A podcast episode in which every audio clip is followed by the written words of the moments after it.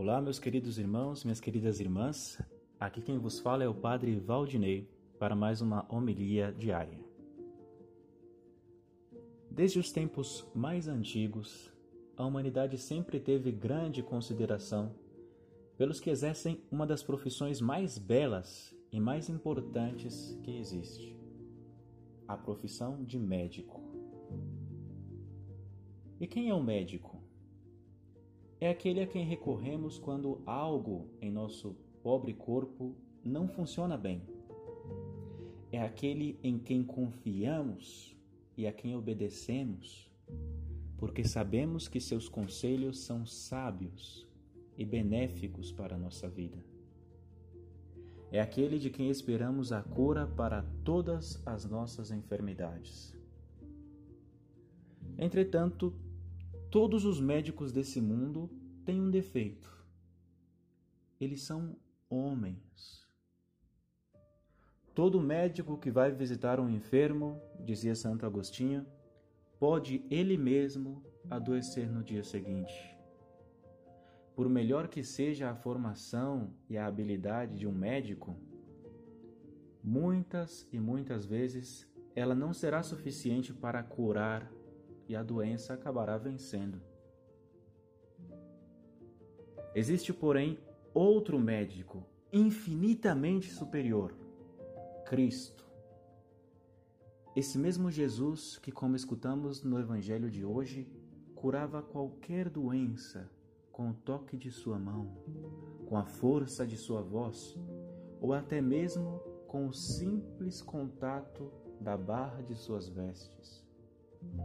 Esse mesmo Jesus que disse: Vinde a mim, vós que estáis cansados e sofreis carregando pesados fardos, e eu vos darei alívio.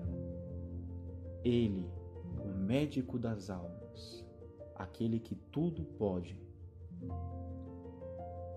Agora, se é assim mesmo, se Jesus tem todo esse poder, por que então existem tantos doentes?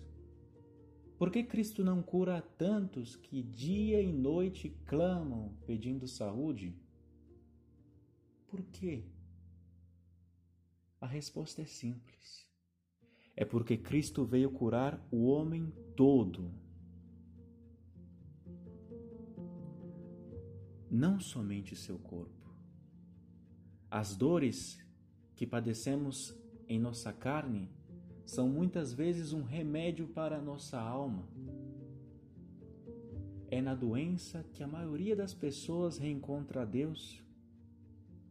É na doença suportada com fé que se espiam, que se pagam as penas que teríamos que pagar no purgatório? É na doença que se conquistam méritos para a vida eterna que se alcançam graças para a conversão dos pecadores, para a perseverança dos justos, para o aumento das vocações. É nas doenças que nos configuramos a Cristo crucificado. E podemos dizer, como São Paulo, completo em meu corpo o que falta a paixão de Cristo. Irmãos, Jesus não é um curandeiro. Ele pode curar o corpo, mas somente fará isso se significar ao mesmo tempo um bem para a alma.